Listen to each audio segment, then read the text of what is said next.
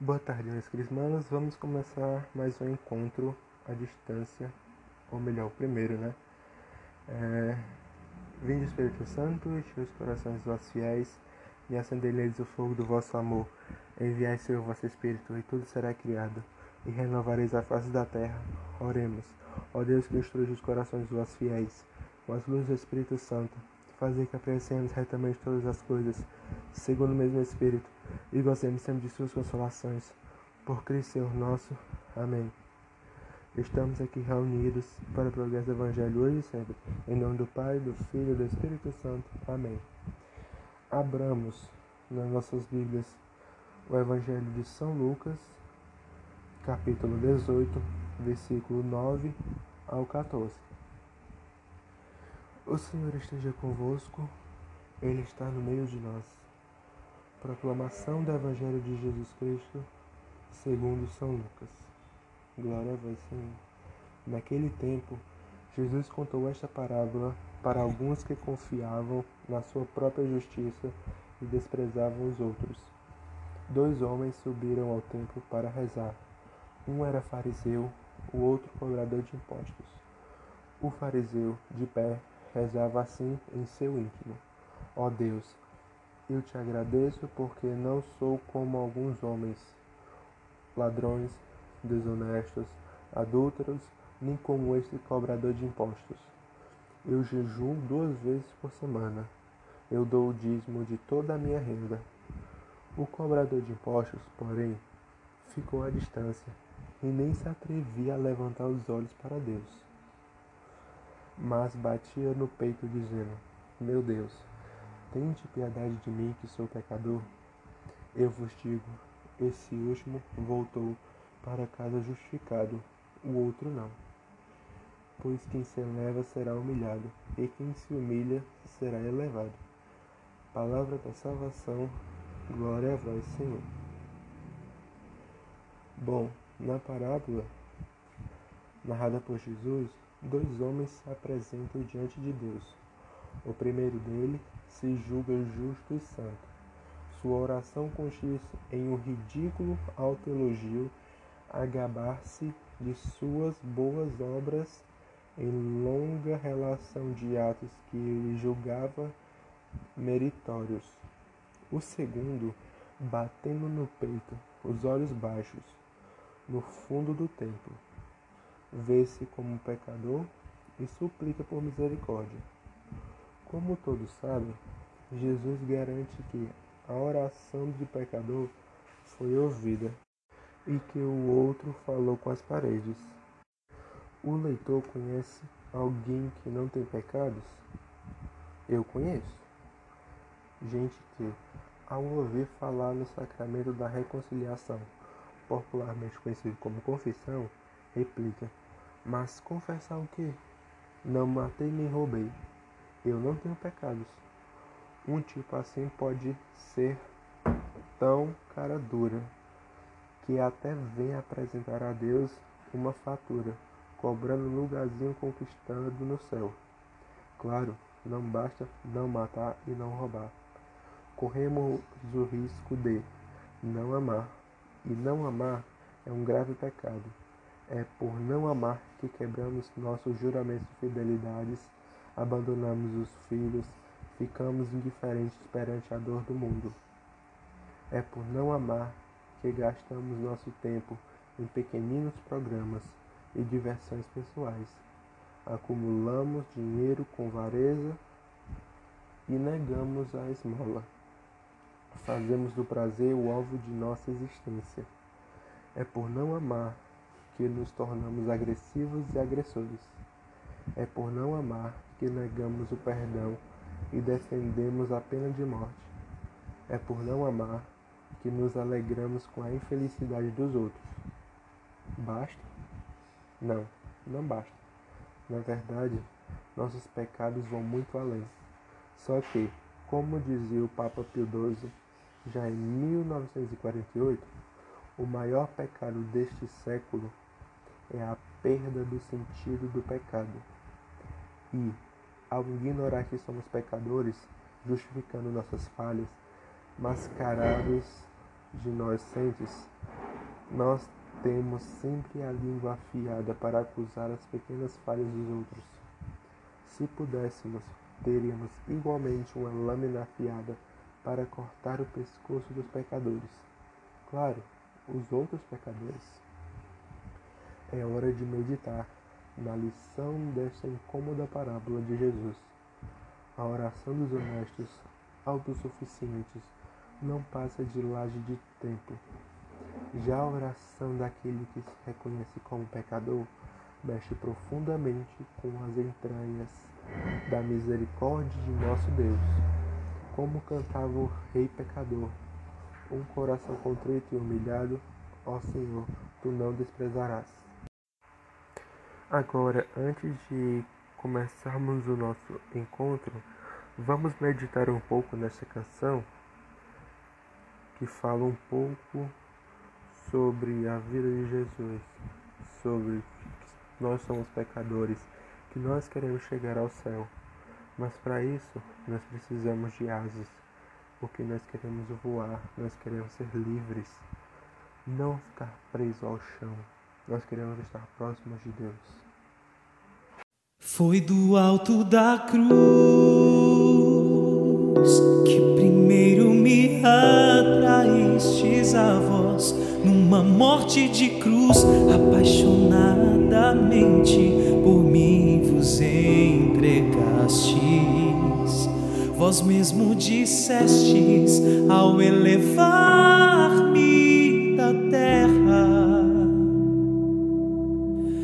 atrairei tudo a mim. Oh, oh, oh. Indubitavelmente tinhais em vista vosso trono eucarístico cujos pés quereis atrair todas as almas, todas as almas, todas as almas, a fim de pelas cadeias do vosso amor.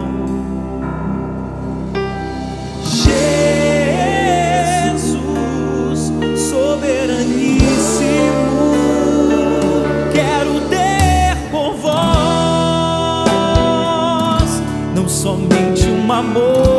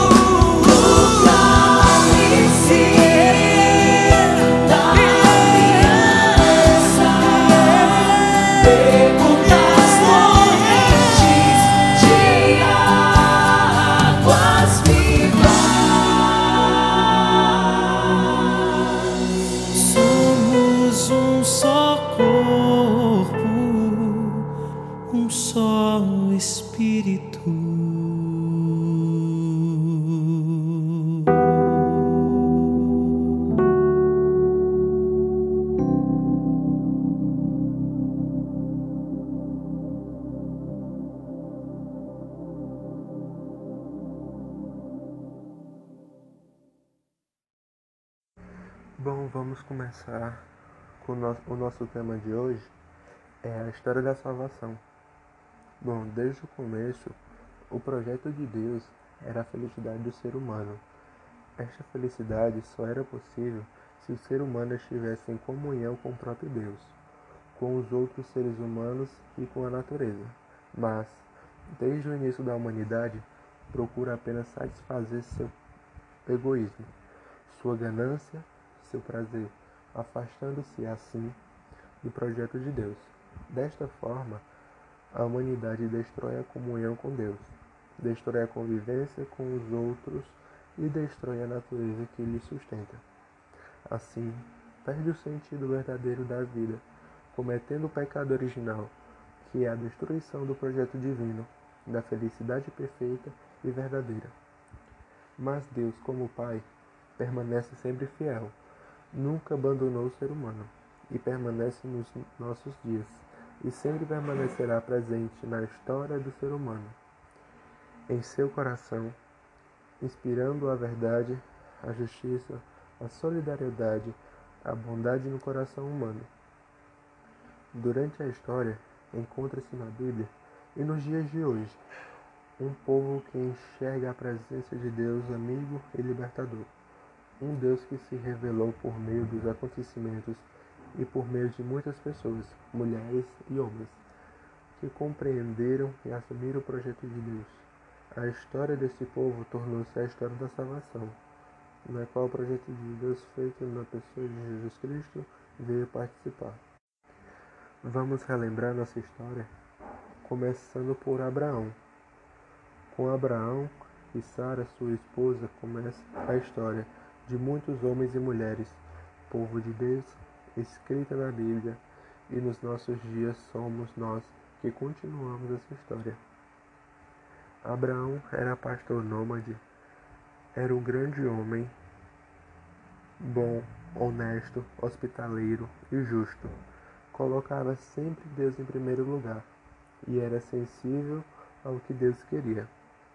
Deus fez um pacto com ele, uma aliança eterna. Abraão veio morar na terra de Canaã, hoje Palestina. Aí nasceram o filho de Abraão, Isaque e seu neto Jacó. Todos são chamados patriarcas e suas esposas, Sara, Raquel e Lia, são chamadas matriarcas. Depois de muito tempo, o povo foi morar no Egito, onde aos poucos foi sendo escravizado pelos faraós. Além da miséria e da falta de liberdade, o povo foi esquecendo suas raízes de fé, perdendo a sua consciência de povo de Deus e, assim, e assumindo a mentalidade e a idolatria dos poderosos. Após quase 300 anos de opressão, surgiu um líder, Moisés. Após a experiência que teve de Deus e vendo que ele se compadecia do povo, Moisés foi lutar pela libertação do povo. Depois de conscientizar o povo sobre sua situação, Moisés fez o povo sair do Egito. Foi a Páscoa, quer dizer, a passagem da libertação. Durante a caminhada pelo deserto, o povo fez uma aliança ou um pacto com Deus, comprometendo-se a seguir seus mandamentos. Depois de 40 anos, o povo entrou na terra prometida. Havia muitas dificuldades e conflitos pela posse da terra. Por isso, o povo quis um exército e um rei. O primeiro foi Saul, depois Davi que era um homem temente a Deus desde a juventude. Depois do filho de Davi, Salomão, que construiu o templo. Nesta época surgiram os primeiros escritos da Bíblia. Antes, as histórias eram transmitidas oralmente, de geração em geração. Depois de muito tempo, o reino foi dividido. O povo também se desuniu na fé e muitos procuraram outras religiões e ídolos pagãos, e a injustiça crescia. Nessa época surgiram os profetas, homens que, em nome de Deus, lembravam ao povo o compromisso da aliança e anunciavam uma grande esperança, a chegada de Jesus, o Messias. E assim, para finalizar nosso encontro, é o nosso compromisso que devemos ter durante essa semana, que é ler Gênesis capítulo 22, versículos do 1 a 19, Êxodo capítulo 2, versículo 23 a 25, capítulo 3, versículo do 1 ao 15, 1 Samuel capítulo 3, versículos de 1 a 21, 1 Samuel, capítulo 16, versículo de 1 a 13. Isaías, capítulo 6, de 1 a 8. E Jeremias, capítulo 4, versículo de 1 a 10. Bom, e para finalizar nosso encontro de hoje, vamos rezar um Pai Nosso, uma Ave Maria, um Glória ao Pai, para que essa pandemia acabe o mais rápido possível para que possamos estar juntos novamente em nossos encontros, não somente nos nossos encontros, mas nas missas, é, retiros, festas de padroeiro e com nossos amigos, seja no trabalho, na escola, até mesmo na rua. Pai nosso que está no céu, santificado seja o vosso nome. Venha a nós o vosso reino, seja feita a vossa vontade, assim na terra como no céu. O pão nosso de cada dia nos dai hoje. Perdoai as nossas ofensas, assim como nós perdoamos a quem nos tem ofendido. E não nos deixeis cair em tentação, mas livrai-nos do mal. Amém. Ave Maria, cheia de graça, o Senhor é convosco. Bendita sois vós entre as mulheres, e bendito é o fruto do vosso ventre, Jesus. Santa Maria, Mãe de Deus, rogai por nós, pecadores, agora e na hora de nossa morte. Amém. Glória ao Pai, ao Filho e ao Espírito Santo, como era no princípio, agora e sempre. Amém. São Miguel Arcanjo, defendendo o combate, seja nosso auxílio contra a malícia e do demônio. Ordem de Deus, tantemente pedimos e vós, brilhantemente celeste, pelo divino poder, precipitar nos ferrar Satanás e os outros espíritos malignos que vagueiam pelo mundo para perder as almas. Amém. São Sebastião, livrai-nos de toda praga, de toda pandemia, de todo mal. Rogai por nós. Nossa Senhora, Mãe de Deus, que neste mês mariano possamos ser mais fiéis à Senhora. Rogai por nós. São José, padroeiro do trabalho, rogai por nós e proteja todos os nossos trabalhos, empregos dos nossos pais, os nossos, de nossos amigos, de nossos professores, dos nossos patrões, de todos, que todos não percam o trabalho. Estamos e estaremos reunidos aqui em nome de Deus, que é Pai, Filho e Espírito Santo. Amém. Até o próximo encontro.